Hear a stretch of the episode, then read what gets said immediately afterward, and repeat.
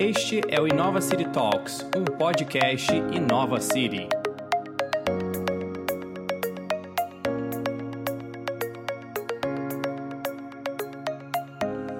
Ouça agora a segunda parte do bate-papo que o consultor em gestão de negócios Vinícius Casales teve com o vice-diretor para América Latina na C40, Ilan Kuppenstein. Confira! Ilan, retomando o tema de cidades eficientes. Se as cidades eficientes são aquelas que, de alguma forma, têm o cidadão centrado nas tomadas de decisão, olhando a realidade de países em desenvolvimento, como se constrói uma agenda propositiva para que se enderece a criação dessas cidades centradas no cidadão, seja no Brasil ou seja em outros países da América Latina? Se é para centrar no cidadão, a primeira coisa é tem que conhecer o cidadão, né? E, e esse cidadão acho que hoje ele não é mais um, só um sujeito, só um objeto, ele também quer ser o sujeito do que rege a vida dele. Então, é, é interessante porque tem várias cidades, até na América Latina, que têm experiências muito bacanas. Por exemplo, Buenos Aires e o Rio têm é, experiências bem-sucedidas de laboratórios para participação popular.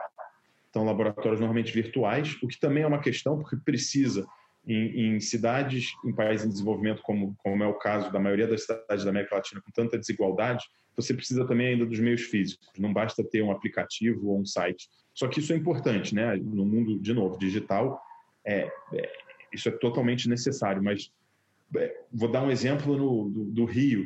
É, eu me lembro de ter, ter sido o caso do planejamento para novas ciclovias usou também dados do que os próprios cidadãos entravam na, no mapa do Rio, no, na internet, e podiam colocar onde é que faltava. Porque, no fundo, quem vai usar, né, o, o gestor público, ele olhando de, de cima ou de longe, o mapa, aquilo ali se torna algo, às vezes, muito, muito é, distante né, da realidade, ou talvez é, num, num plano mais é, ideal, é uma ideia do que deveria ser. E usando os dados de quem usava e de quem via que às vezes um pedaço de uma rua, que quando você olha o mapa parece que nem aparece, que aquele pedaço precisava de uma ciclovia, por exemplo, para conectar é, uma avenida. Então, que aquilo ali era importante. É, tem casos também, aí, no, de novo, só usando o caso do Rio de Janeiro, que é interessante, a gente está ajudando as cidades a fazerem um plano de ação climática, é, que são planos ambiciosos para as cidades poderem cumprir com as metas do Acordo de Paris. E o Rio de Janeiro, entendendo isso, ele fez uma quase uma, um pacote de, de consulta pública que incluía é, várias fases de consulta pública online, então você podia entrar, colocar de, onde, de qual área da cidade você é, qual é a prioridade, segundo os Objetivos de Desenvolvimento Sustentável, mas a, os gestores públicos também foram a diversas áreas da cidade, é, aí utilizando principalmente as escolas municipais, já que é uma área tão, já que é, um, é, é uma é uma rede tão capilarizada na cidade, para ir lá e falar com os moradores, chamar os, os, os habitantes, né, os, o, quem mora naquela região, para ir naquela reunião, ouvir quais são as prioridades, trazer aquilo para o planejamento. Então, eu acho que esse é um caso bem interessante dos dois. Ou seja, você tem que ter, no mundo hoje global, digitalizado, o, a plataforma digital para participação, mas muitas vezes você ainda tem que ter o contato humano, você tem que ir lá, você tem que botar as pessoas numa sala, porque isso também gera é, outros resultados, né? É diferente você estar numa sala e você ouvir o outro, você poder trabalhar talvez em grupo, do que você necessariamente entrar num, num site que vai ser muito rápido, muito é, eficiente, mas é muito individual também. O que o cidadão Ilan tem de desejo como morador de uma cidade eficiente? E já te coloco outra pergunta. O que você proporia de agenda de futuro para a transformação do Brasil? Uau, é, essa pergunta daí algumas, algumas outras é, conversas, né? Mas tentando ser breve, o, o, a, a, cidade que eu vejo é, de novo, é uma cidade que é feita para o cidadão, que isso parece óbvio, mas poucas cidades no mundo elas são feitas pra, do ponto de vista da pessoa que vai vivê-la, né? Então é uma você cidade. Tem algum, você, você, tem algum, desculpa te interromper, você tem algum exemplo para a gente, e lá que você gostaria de trazer assim uma, duas cidades que você Olha, tenha visto aí? Pode ser até da América Latina, alguma que tenha se transformado, enfim. Então, é, eu acho que diferente de cidades, porque as cidades são, são, são muito complexas, mas projetos, né? Então, por exemplo, só dando um exemplo, o, em Copenhague, só eu sei que a gente a gente vai chegar na América Latina, mas em Copenhague, é, justamente usando esse esse ponto de vista do, de, de quem vive a cidade, do indivíduo, o Jan Gell, né, um dos arquitetos mais famosos do mundo, ele começou a olhar a cidade como é que ela deveria ser feita para o cidadão. Então ali começou, por exemplo, algo que é muito hoje é, aclamado, mas que era quase contraintuitivo, que era fechar uma rua para pedestres. Por quê? Porque é uma rua mais agradável. Tanto é que a maior parte das ruas para pedestre nos centros urbanos hoje, isso tem no, em vários lugares do mundo, são ruas cheias. Porque é uma rua agradável, você não tem a poluição, você não tem o barulho, você não tem o risco de um acidente, você tem mais espaço. É, e isso a gente vê, por exemplo, o, o, no, aí pensando, eu estou pensando aqui em Buenos Aires, por exemplo. Buenos Aires investiu muito para que o centro da cidade tivesse é, mais acesso ao pedestre menos, e mais restrições ao carro. E fosse uma área, e é um projeto integrado. Então, quem vai hoje ao centro de Buenos Aires percebe que são praças amplas no centro da cidade, é, tem várias ruas que são tem extremamente tem, é, são extremamente limitadas ao uso do carro. Então, são algumas horas do dia, alguns tipos de veículo, e você se sente mais à vontade. Então, é, e é uma cidade linda, você consegue até aproveitar a cidade de uma maneira diferente. Você pode olhar para os prédios, você caminha mais tranquilo. É, é outra experiência de, de, cidade, né? Você você está ali, é, todas as pessoas trabalhando. Não é uma área turística, é uma área. Isso é importante dizer, né? Porque a gente associa às vezes muito isso a uma área é, comercial para o turista visitar. Não, é uma área.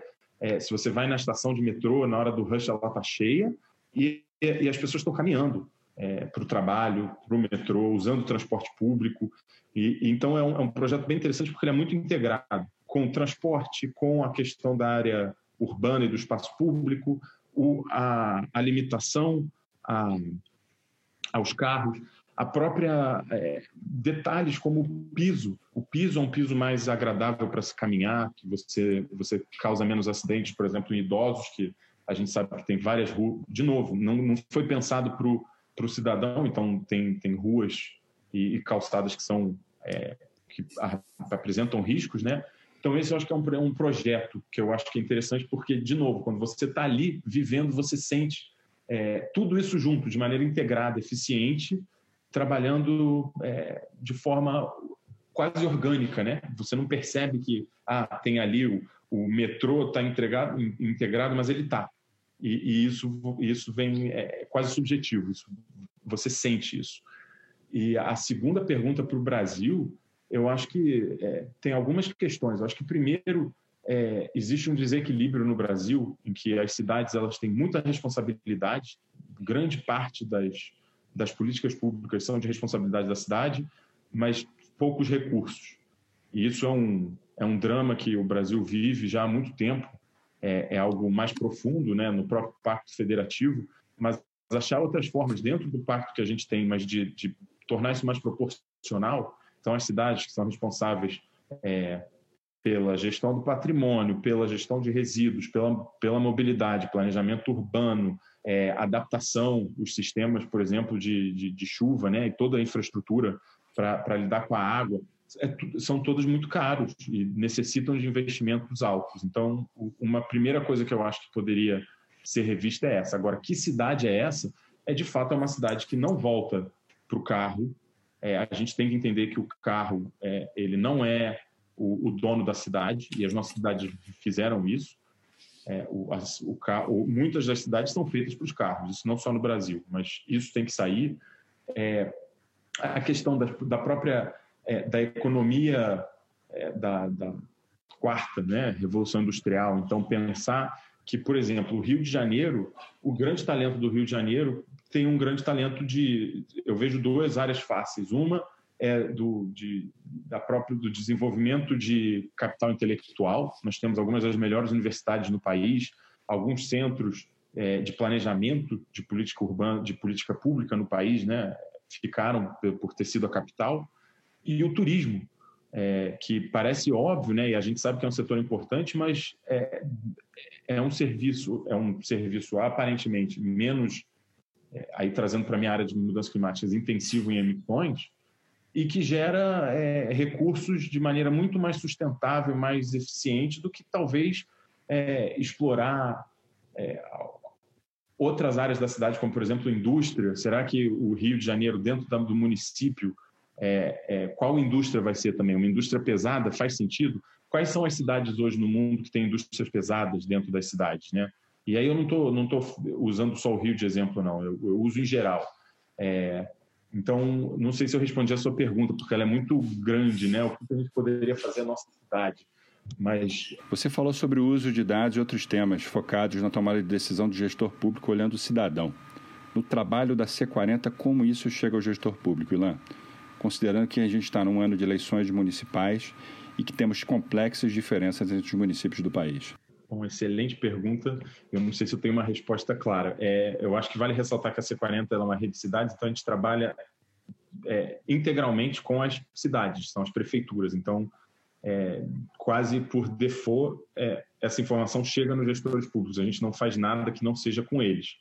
E aí entra uma questão para mim que é mais profunda, que é o seguinte: equipes técnicas, as cidades têm equipes técnicas brilhantes, é, realmente brilhantes, que trabalham, pelo menos nas grandes cidades, e a gente sabe que existe às vezes a carência em cidades pequenas, mas nas grandes cidades não falta gente, não falta capital humano de altíssima qualidade, capacidade, conhecimento.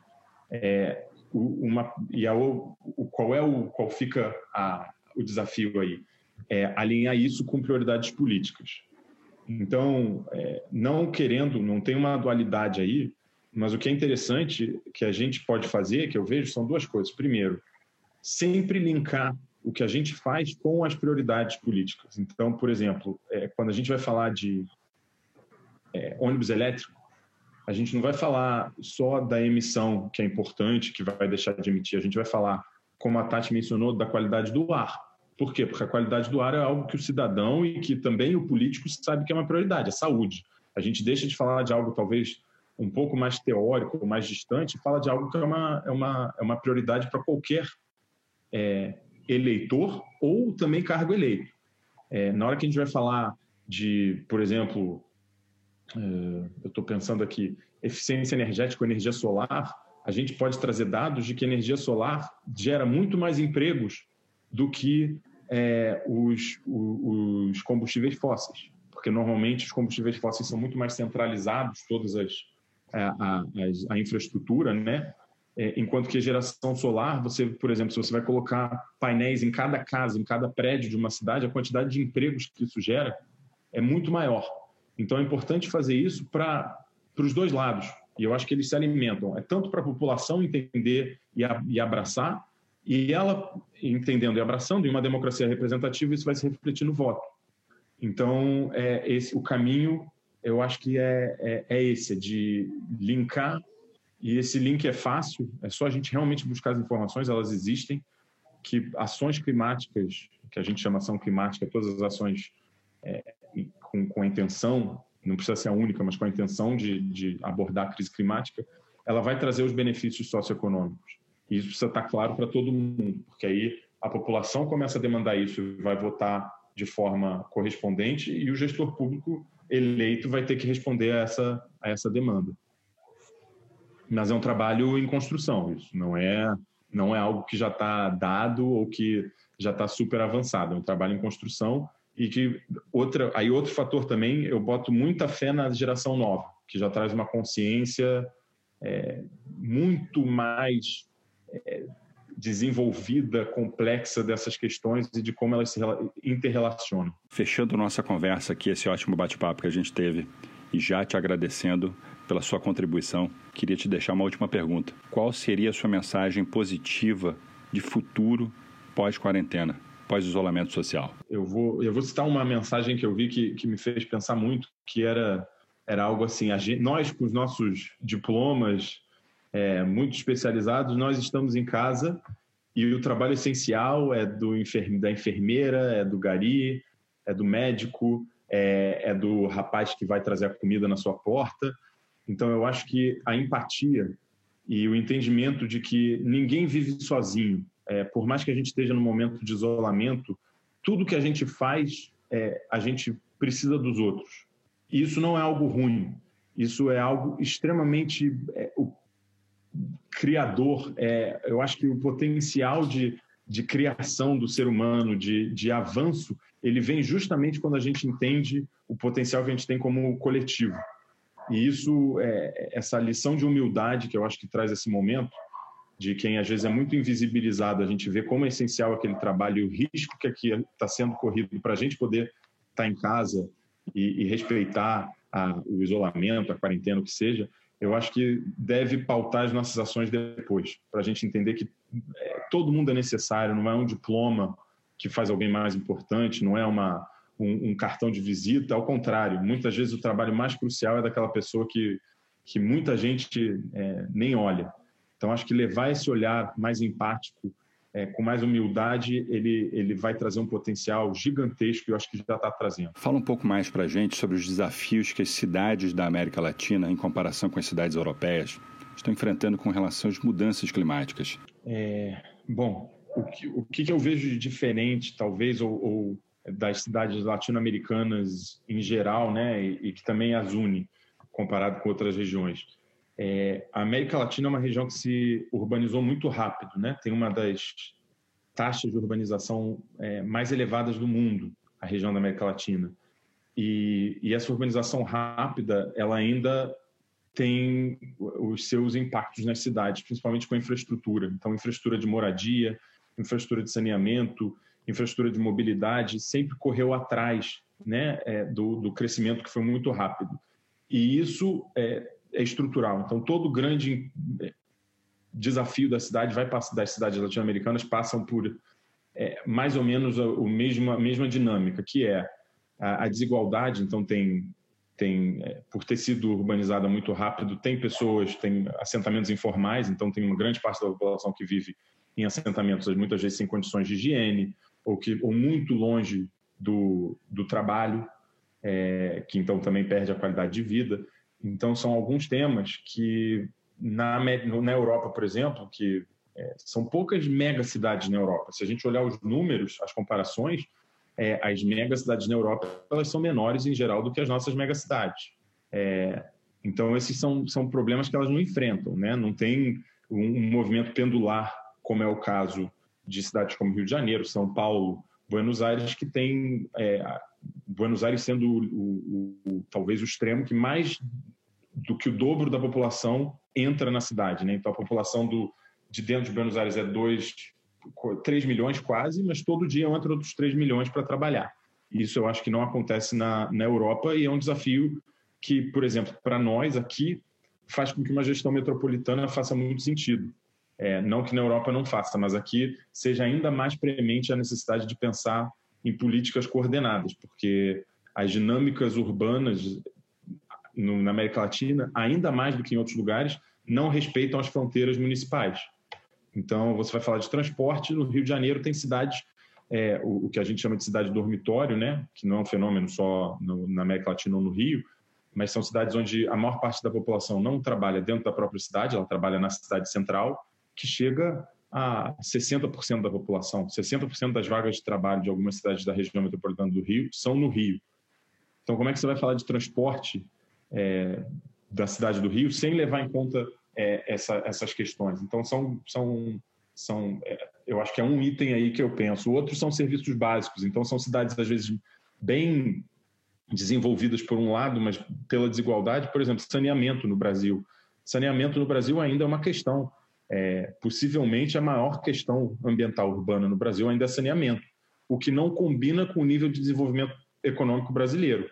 Se você comparar o é, tanto seja renda per capita, IDH, etc., do Brasil com outros países na mesma faixa, o Brasil fica, em geral, atrás na questão de, de oferta de saneamento. Então, esse também é um problema que na Europa ninguém discute, né? É a questão de saneamento saiu um estudo da Fiocruz interessante mostrando traços de, de Covid também na, no esgoto. É, não, não, até agora não tem nenhum risco de contágio, é muito mais usado para poder, na verdade, inferir qual é o ritmo de contágio. Então, é, dependendo do, do, da área que você usa e a quantidade de vírus, você consegue chegar a estimativas. Mas tem áreas nossas que as pessoas vivem próxima de um esgoto não tratado. Então, isso representa riscos que a gente nem conhece ainda. É, riscos que a gente conhece e outros que a gente não conhece. Isso nem sequer é debatido fora.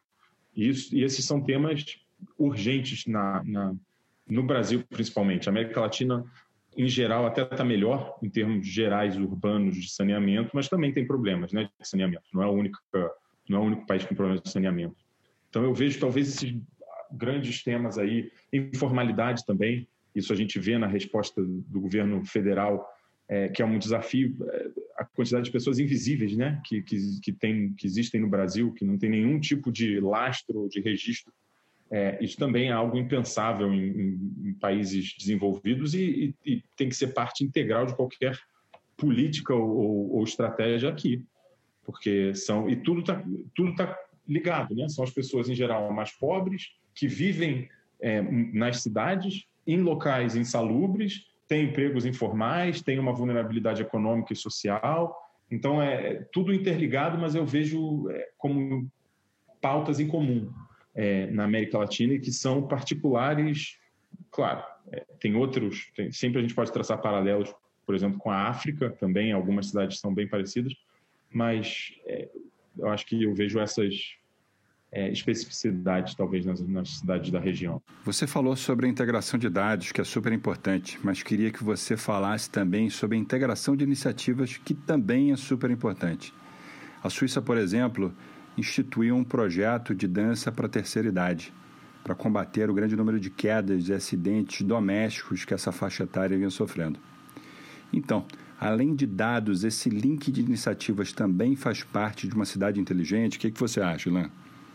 Ah, com certeza, genial esse, esse exemplo. É, eu, o, o, exemplo que eu tentei trazer de Buenos Aires, eu acho que, que mostra isso, porque realmente foi um projeto integrado de várias, é, lá eu time de ministério, para a gente seriam secretarias, para justamente trazer todos os, é, todas as demandas ou, ou diferentes é, interesses ou, ou questões que poderiam estar nesse projeto. E, e você tocou num ponto que, para a gente, é quem trabalha com essa área, é, é, quase o ponto de partida, que é a dificuldade de trabalhar com a, a divisão em caixinhas. Então, a pessoa de transporte vai trabalhar com transporte, a pessoa de energia vai trabalhar com energia, a pessoa de lixo vai trabalhar com lixo.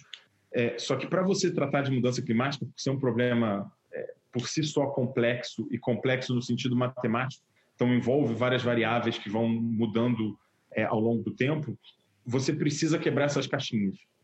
É, então, você precisa, muitas vezes, por exemplo, trabalhar em projeto ao invés de em, em uma secretaria, digamos. Então, é, a gente tem promovido muito isso. Esse projeto, por exemplo, do, do Plano de Ação Climática que eu mencionei, a gente fez um documento sobre boas práticas de governança.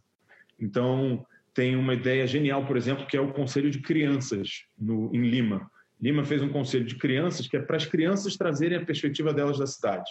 Então, se a gente está falando de futuro, mudanças climáticas são um problema, um legado que a gente vai deixar cada vez mais é, agudo para as próximas gerações, como é que as crianças vivem a cidade? Né? A gente mencionou, eu mencionei, você agora também trouxe exemplo do, dos idosos, mas e as crianças? Como é que as crianças vivem a cidade? Eu me lembro de eu pequeno, é, a minha mãe, e, e eu, eu entendo ela, incutia muito medo para eu atravessar a rua. Por quê? Porque realmente é, é, é uma cidade hostil, ainda mais para uma criança. É, eu me lembro que, para mim, foi um momento de emancipação quando eu podia andar sozinho e atravessar a rua sozinho.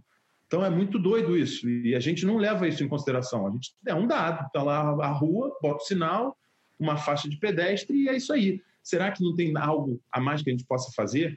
Né? Como é que a gente traz isso para o planejamento? Então, é, a mudança climática ela exige isso, isso que é interessante, porque ela não vai estar numa caixinha, às vezes ela fica talvez no meio ambiente, que tem, de fato, é uma questão ambiental, mas é uma questão econômica, é uma questão de, de empregos, é uma questão social, e tem que trazer o, um trabalho mais transversal. E isso tem sido é algo novo, mas que a gente tem visto com, com bastante êxito em várias cidades da, da região.